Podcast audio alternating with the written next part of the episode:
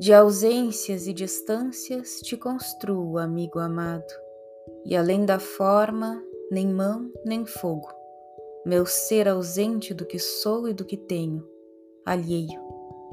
Na dimensão exata de teu corpo cabe meu ser, cabe meu voo mais remoto, cabem limites, transcendências.